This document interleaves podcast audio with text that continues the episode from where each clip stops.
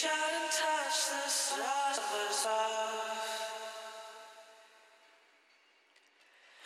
we couldn't be